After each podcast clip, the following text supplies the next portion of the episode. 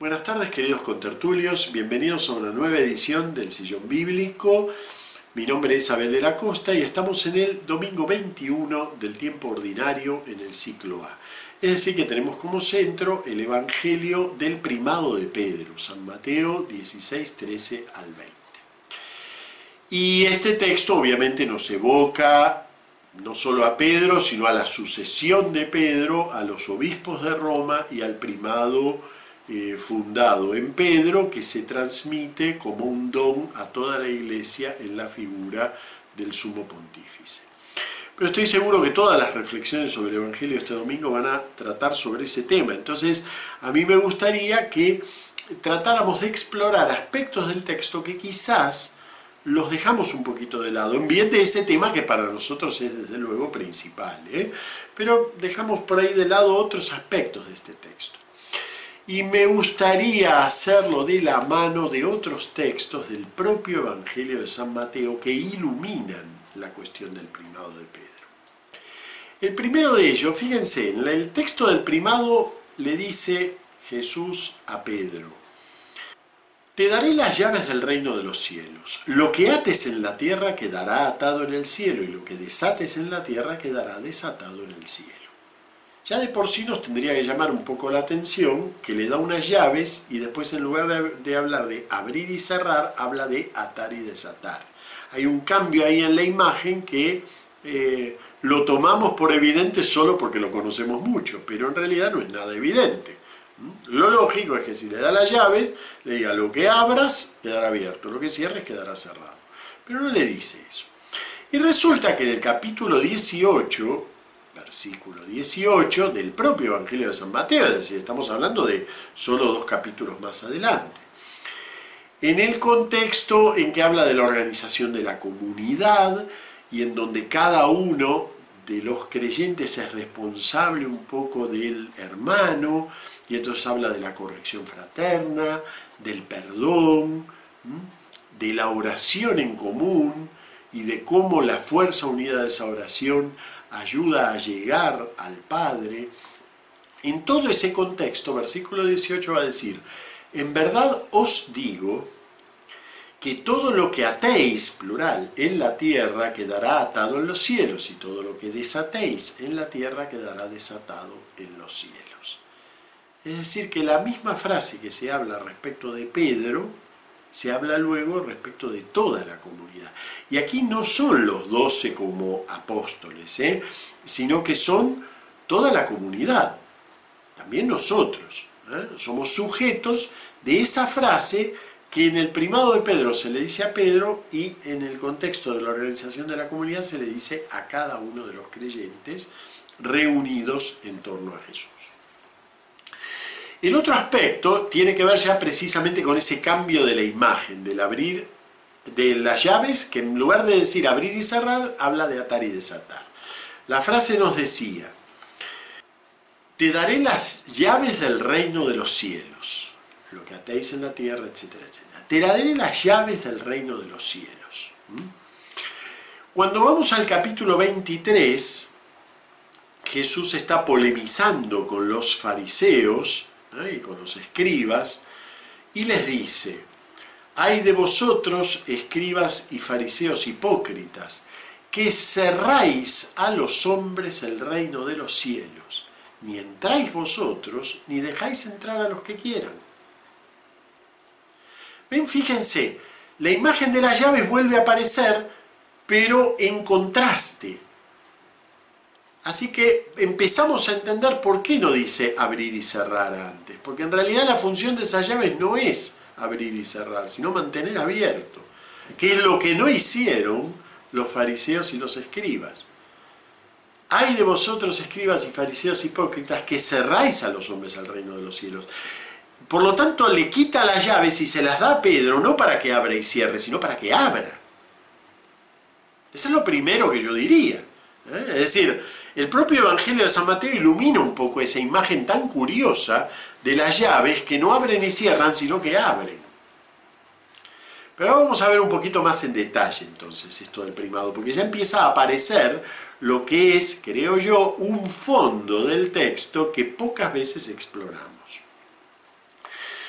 Este texto está en el contexto de la confesión mesiánica de Pedro y de todos los demás apóstoles. ¿eh? Están con Jesús y Jesús les pregunta, ¿quién dice la gente que soy yo? ¿Quién decís vosotros que soy yo? Y Pedro, en nombre de todos, responde, tú eres el Mesías, el Hijo del Dios vivo.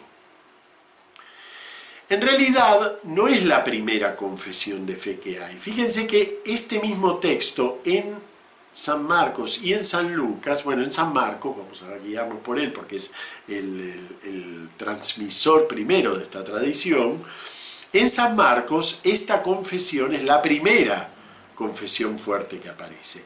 Y va seguida muy inmediatamente, no está el texto del primado de Pedro, va seguida muy inmediatamente de la interpretación mesiánica que hace Jesús. ¿Eh? Bueno, sí, yo soy el Mesías, perfecto, pero ¿saben que Ese Mesías tiene que padecer y morir, etcétera, etcétera.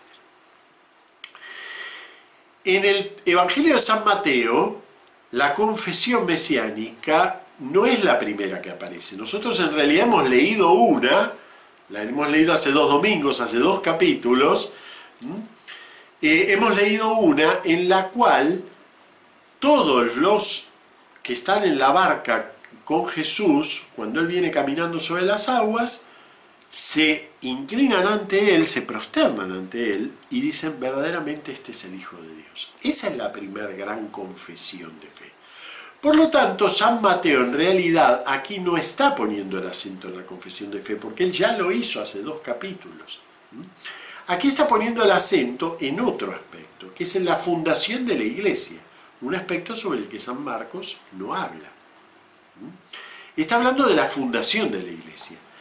Y entonces por eso introduce en la confesión de fe, que no es el centro del texto, introduce el primado de Pedro. Tú eres Pedro y sobre esta piedra edificaré mi iglesia. ¿Y cuál es la función de esa iglesia? Dice que eh, las puertas del Hades no podrán más que ella. Lamentablemente la traducción litúrgica ha interpretado esas puertas del Hades en términos del poder del mal. Es una posible lectura, pero no veo bien que se haga pasar la interpretación como texto, porque no dice eso el texto. Todos nosotros sabemos que ahí no habla del poder del infierno, ahí habla de las puertas del Hades. Tenemos metido ese texto, ¿eh? las puertas del infierno o del Hades no prevalecerán contra ella este, tú eres Pedro y sobre esta piedra edificaré mi iglesia y las puertas del Hades no prevalecerán sobre ella. Eso es lo que dice literalmente. Ahora, está bien, yo puedo entender eso en el sentido, entendiendo el Hades como infierno y el infierno como lugar del mal. Eso es un sentido posible. Pero tengan presente que el Evangelio todavía no tiene elaborado el, el infierno como lugar del mal. El infierno es el Hades, es el país de los muertos. Es lo más inferior, eso quiere decir la palabra infierno. Como cuando decimos que Jesús descendió a los infiernos, no estamos diciendo que se fue a mezclar con el mal, sino que fue a redimir la muerte. El Hades es eso, es el lugar de los muertos. ¿eh? Y entonces aquí se compara puerta con puerta. Por eso es tan importante esta imagen. La muerte tiene una puerta y parece que es la única puerta, porque todos nos encaminamos por el caminito y tendremos que atravesar esa puerta. Pero Jesús se inventó otra puerta, inventó otra puerta, una puerta que conduce a la vida, que conduce a la basilea divina, al reinado de Dios. ¿eh? Sería bueno que cada vez que leemos en San Mateo la expresión reino de los cielos no entendamos que es un lugar, porque no es un lugar es el reinado de Dios. Es la presencia vivificadora de Dios entre nosotros y para nosotros. Es su poder creador ejercido a lo largo de la historia, eso es la basilea divina. ¿eh? Eso mismo que ejerció cuando nos creó, ahora lo ejerce incluso por encima del pecado. Dios es capaz de sacar vida donde el hombre puso muerte. Y donde el hombre cierra una puerta, Dios vuelve a abrir una nueva. Y eso es la iglesia. ¿Ven? A la puerta del Hades, que es la puerta que conduce a la muerte, le opone Dios, una nueva puerta, la puerta que conduce a la vida, a la basilea divina. Y esa puerta la fundó, como toda puerta tiene un dintel ¿eh? y tiene una piedra que la sostiene, a esa puerta la fundó en una roca. Y esa roca le dio un poder. Y ese poder no va a ser nunca más pequeño que el poder de la muerte, porque es el poder de la vida. No de la vida en general, del impulso vital, ni de cosas de New Age. ¿eh? No, de la vida divina, de la vida de Dios, de la vida que Él nos comunica. Al invento del pecado del hombre, que es la puerta de la muerte, le opone Dios el invento propio, que es la puerta de la vida, la puerta de la Basilea Divina. Y le da de nombre comunidad de los creyentes, eclesía, reunión. Le da ese nombre, mi iglesia. Entonces, ¿la iglesia es el reino? No. Pero la iglesia no es una cosa distinta que el reino, la iglesia es la puerta del reino. Y tiene enfrente otra puerta. Y entonces el hombre camina y ya no tiene una única puerta delante, tiene dos. Y hay una ventaja, que es que la puerta de la vida tiene una llave que le impide cerrarse. Esa es la llave que le da Pedro. Y por eso se enfada tanto con su pueblo, porque su pueblo tenía las llaves de la puerta de la vida. ¿Y qué hizo? Cerró la puerta. Y entonces Dios crea una nueva puerta, un nuevo pueblo. Y es significativo que empiece creándolo por medio de una roca, de una piedra. El nombre de Pedro no es un nombre propio en la antigüedad, ¿eh? es un mote que Jesús le pone a Pedro en este momento. Pedro, que no se llamaba Pedro, ni se llamaba Cefa, se llamaba Simón, recibe en este momento el sobrenombre de piedra. Hay un texto de Isaías, Isaías 51, 1, 2, por favor léanlo, no, no lo tengo aquí en pantalla, este, en donde Isaías habla del pueblo de Dios y dice que está fundado en la roca de Abraham y que de esa roca Dios va tallando a su pueblo.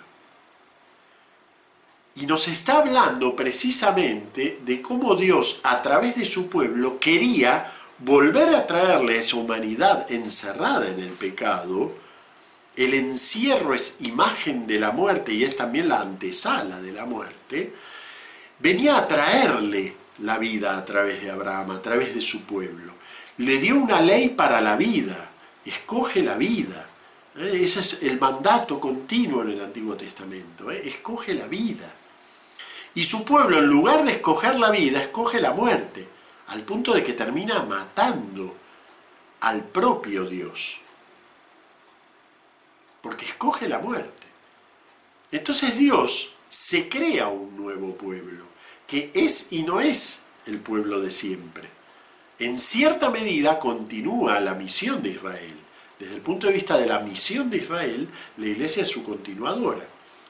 Pero también es una novedad absoluta porque es una nueva puerta y una nueva puerta que tiene una nueva llave. Esa llave está no para abrir y cerrar, sino para impedir que la puerta se cierre. Porque esa puerta es la puerta de la vida que conduce a Dios, la misericordia, el principio de toda la ley.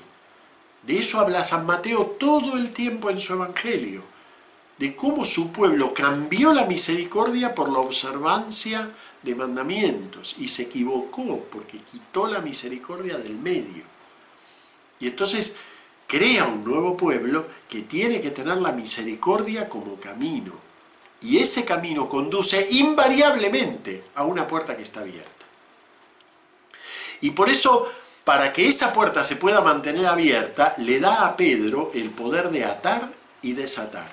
No de abrir y cerrar, ¿eh? de atar y desatar. La, el sintagma atar y desatar es una frase hecha dentro del lenguaje rabínico para querer decir la interpretación auténtica de la voluntad de Dios. ¿Eh? Los rabinos decían que precisamente el pueblo de Israel tenía el poder de atar y desatar. Por medio de sus juicios en este mundo, ataban y desataban la voluntad de Dios. ¿Mm? Es decir, es la interpretación auténtica de esa voluntad. Eso es lo que le traslada Jesús de los maestros de la ley al maestro de la nueva ley, que está asignado en la figura de Pedro. ¿Por qué Pedro? Bueno, pues en el Evangelio de San Mateo Pedro tiene una función muy importante. Eh, si ustedes se fijan, si recorren los Evangelios con una mirada que no sea puramente armonizadora, es decir, tratando de, ver la película de Jesús a través de cuatro este, cámaras distintas, sino tratando de ver cómo cada uno ha penetrado en esa figura de Jesús, van a ver que la figura de Pedro está muy desarrollada en el Evangelio de San Mateo, quizás mucho más que en los otros. La figura de Pedro en el Evangelio de San Mateo se parece mucho a lo que es la figura del discípulo amado en el Evangelio de Juan. Es decir, es a la vez una figura real, histórica, concreta, es uno de los doce, pero es también el tipos, el modelo, la figura en donde cada cristiano se puede ver representado. En él tenemos pecado y gracia, en él tenemos obediencia y juramento vano, en él tenemos arrepentimiento, en él tenemos realmente la figura del cristiano, la figura que cada uno de nosotros va a ir realizando a lo largo de su vida cristiana. Entonces, no es casual que el primado, la piedra sobre la que está puesta esta puerta, que no debe cerrarse, que es la puerta que conduce al reino, la puerta de la misericordia, ese, ese primado esté puesto en Pedro. ¿Por qué? Porque siguiendo el camino de Pedro, seguimos el camino que conduce a la Basilea Divina, al reinado de Dios, al efectivo, a la efectiva manifestación de Dios en nuestra propia vida. Pedro no es el portero celestial que nos va a esperar al final cuando nos muramos. Pedro es el portero hoy, porque es aquel que mantiene abierta la puerta de la misericordia.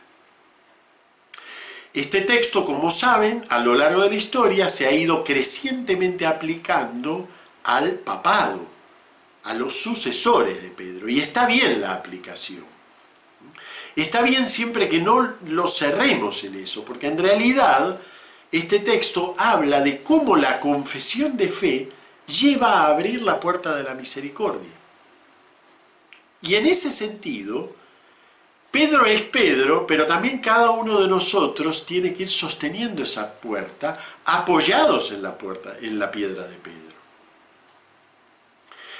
Eh, a lo largo de la historia muchas veces ha ocurrido, como le ocurre hoy a nuestro querido Papa Francisco, eh, como saben, en este momento es objeto de un bullying tremendo por parte de algunos grupos supercatólicos que creen que ellos ya tienen todo y por lo tanto, como los fariseos, ni entran ni dejan entrar. Este, en este momento él es objeto de un bullying muy grande. Pero esto no es inédito en la, en la, historia de la Iglesia. A lo largo de la historia de la Iglesia ha habido muchos papas que han tenido que sostener esto mismo que le pasa a Francisco hoy. Y que es que tienen que sostener la puerta abierta de la misericordia cuando muchos desde dentro de la Iglesia pretenden cerrarla. Bueno, esa es la misión que le da Jesús a Pedro. Mantén abierta la puerta. Porque precisamente para puertas cerradas ya tenemos la de Hades. La puerta cerrada es como esas puertas trampa de los gatitos. Una vez que se entra no se sale. ¿Eh? Eso es la puerta de la muerte. Esa es la puerta que conduce a la muerte. Físicamente a la muerte del cuerpo, pero que es solo el símbolo de la muerte del alma. Entonces, esta puerta no puede ser una puerta trampa para gatitos. Es la verdadera puerta que Dios no quiere que se cierre en ningún momento y para eso se inventó una comunidad y un ministerio específico. Lamentablemente, a veces desde dentro, las fuerzas de la propia iglesia ¿eh? internas que no terminan de estar desvinculadas del pecado, porque la iglesia está muy mezclada con el pecado del hombre, ¿no? tienden a volver a repetir el error de los fariseos. Y ahí es vano que recitemos que, ah, no, es que la iglesia es, es una realidad para siempre. Sí, sí, el pueblo judío también es una realidad para siempre, y sus promesas también son eternas, pero Dios se va a crear siempre el lugar de la misericordia. Y si no lo acompañamos a Él, Él lo crea por su cuenta, como hizo en Jesús. ¿eh? Y se crea desde cero. Incluso a un hombre como Simón le crea un nombre nuevo para que cumpla una función nueva. Esa es la función de nuestra iglesia. Eso es lo que nosotros somos como iglesia. Puerta para poder entrar y para poder llegar a la vida de Dios. Y no hay contra eso ningún pecado que pueda medirse. Porque la puerta del perdón, la puerta de la misericordia, la puerta del acogimiento, la puerta de recibir, la puerta de dar la gracia, esa puerta tiene muchísimo más poder que cualquier puerta del Hades, que cualquier puerta del reino de los muertos. Bueno, muy bien, dejamos aquí y nos vemos el domingo que viene. Muchas gracias.